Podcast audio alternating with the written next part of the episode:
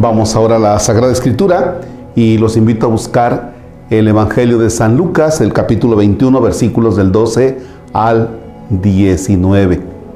¿Y de qué está hablando Jesús? Porque propiamente nos vamos a brincar. Está hablando Jesús de la destrucción de Jerusalén y entonces los discípulos le preguntan, oiga, ¿y cuándo va a pasar esto? En nombre del Padre y del Hijo y del Espíritu Santo. Pero antes de que eso ocurra, los tomarán a ustedes presos, los perseguirán, los entregarán a los tribunales y los meterán en sus cárceles. Los harán comparecer ante reyes y gobernadores por causa de mi nombre. Y esa será para ustedes la oportunidad de dar testimonio de mí. Tengan bien presente que no deberán preocuparse entonces por su defensa pues yo mismo les daré palabras y sabiduría, y ninguno de sus opositores podrá resistir ni contradecirles. Ustedes serán entregados por sus padres, hermanos, parientes y amigos, y algunos de ustedes serán ajusticiados, serán odiados por todos a causa de mi nombre. Con todo, ni un cabello de su cabeza se perderá. Manténganse firmes y se salvarán. Palabra del Señor. Gloria a ti, Señor Jesús.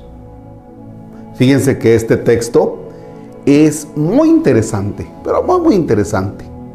Porque a veces cuando nosotros comenzamos una relación profunda con Dios, casi siempre lo hacemos pensando en lo siguiente, para que me vaya bien. Entonces eh, las personas dicen, Padre, ya queremos casarnos para que nos vaya bien. Padre, bendíganos nuestro coche para que nos vaya bien. Padre, vaya a bendecir nuestro negocio pues, para que sea exitoso. Este, no le echa por favor aquí a la cajita donde va a ser el lugar donde cobramos. Y tú dices, bueno, pues entonces estos qué experiencia tienen de Dios. Vaya, nada más es Dios es para que me vaya bien. Y totalmente contrario a lo que hemos escuchado en el Evangelio hoy. ¿Por qué?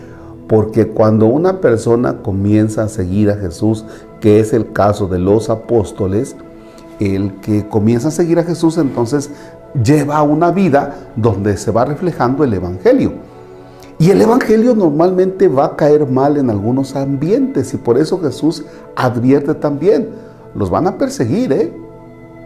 Los van a perseguir, los van a llevar a las cárceles. Y no se preocupen, yo les voy a decir lo que van a hablar, pero les va a ir mal, ¿ya? Les va a ir mal. Entonces, como que pudiéramos decir, ¿sabes qué, Señor? Si ese es el precio de seguirte, de aceptar el Evangelio en la vida, pues entonces mejor no lo acepto. Así estoy bien, ¿ya?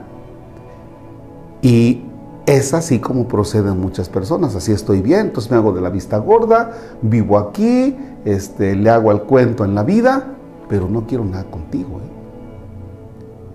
Cuando en realidad al final de la vida, pues vamos a parar frente a Dios. Entonces nos va a decir, oye, entonces tú cómo fuiste con tu vida transformando tu realidad. ¿Ya?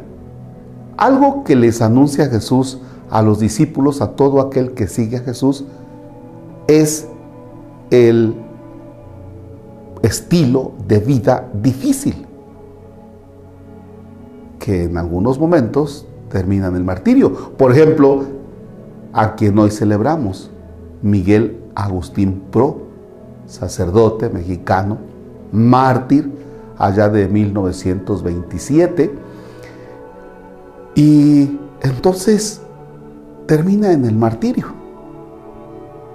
Fíjense bien cómo el estilo de vida del que sigue a Jesús, entonces es dar testimonio del Evangelio, viene la dificultad y te debes mantener firme.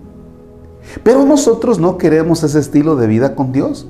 Nosotros queremos a ese Diosito, que a veces le llamamos porque lo hacemos chiquito, para que seamos más cuates. Diosito, que me vaya bien. Diosito, que no sueñe yo feo. Diosito, que me vaya bien en mi trabajo. Diosito, Diosito, Diosito. Lo minimizamos, ¿eh? Bien, fíjense ahora los papás. los papás a muchos niños que se están preparando para la comunión, primera comunión y la confirmación, se les prepara solo para que reciban el sacramento y tengan una fiesta. Y el día que se vayan a casar, tengan esos documentos y no haya problema. Para eso los están preparando, ¿eh? Nada más. Pero no los están preparando para un seguimiento de Cristo, un seguimiento firme. Para que aguanten las cosas difíciles cuando lleguen. El texto dice, manténganse firmes, ¿eh? Y entonces ustedes conseguirán la vida. Pero manténganse firmes, ¿eh? Resistan. Y los papás resulta que no están preparando para los niños para mantenerse firmes. Los están preparando pues para que reciban el sacramento y tengan su fiestecita y se acabó. Y para que papá, mamá se busque por ahí un compadre, ¿verdad? Y tengan una fiesta y se la pasen a todo dar. Pero nada más. Por eso tenemos a los papás que andan buscando y que andan de iglesia en iglesia. Oiga, ¿y aquí cuánto tiempo es de preparación para ser cristianos? No, pues fíjese usted que aquí son dos años para comunión y dos para confirmación. ¿Ya? Y dice, no, pues no nos conviene. Y ahí van a otra iglesia. Oiga, ¿y aquí cuánto tiempo es este, el que se preparan? No, pues son dos años para comunión, dos años para confirmación. Ah, caray, como que la cosa ahí está media rara. Y se van a la siguiente iglesia, ¿no? Oiga, ¿y aquí qué tiempo es? No, pues aquí son dos años para comunión y dos para confirmación. Y dice, ah, caray. Y al siguiente padre que se encuentran, porque siguen buscando, ya con él ya entablan pleito y le dicen, por eso la gente se va de la iglesia. si el mártir Miguel Agustín Pro hubiera pensado así, pues hubiera ido de la iglesia, ¿verdad? pero se trata de estar convencidos en la fe. ¿Ya? ¿Quién sale corriendo de la iglesia? ¿Quién no está realmente formado? ¿Quién sale corriendo de las cosas difíciles cuando llegan, cuando hay que dar testimonio de la fe? ¿Quién no está formado? ¿Quién anduvo buscando por ahí de iglesia en iglesia? ¿Ya? Así es que entonces, papás, tenemos que formar verdaderos cristianos, capaces de resistir la dureza que nos exige la fe. Es decir, de dar testimonio, ¿eh? Y no me refiero a, a una persecución ya ahora, me refiero a dar testimonio de la fe todos los días, donde tú tienes que realmente estar de acuerdo entre el estilo de vida que llevas y la fe que profesas. No por un lado la fe que se quede en el templo y por otro lado lo que hagas, que pueden ser cosas malas, ¿no? Las dos, la fe y la vida, tienen que estar realmente en concordancia, ¿ya? Tiene que ser un perfecto engranaje.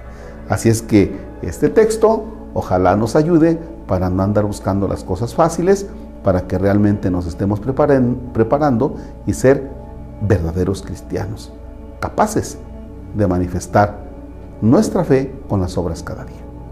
Padre nuestro que estás en el cielo, santificado sea tu nombre. Venga a nosotros tu reino. Hágase tu voluntad en la tierra como en el cielo.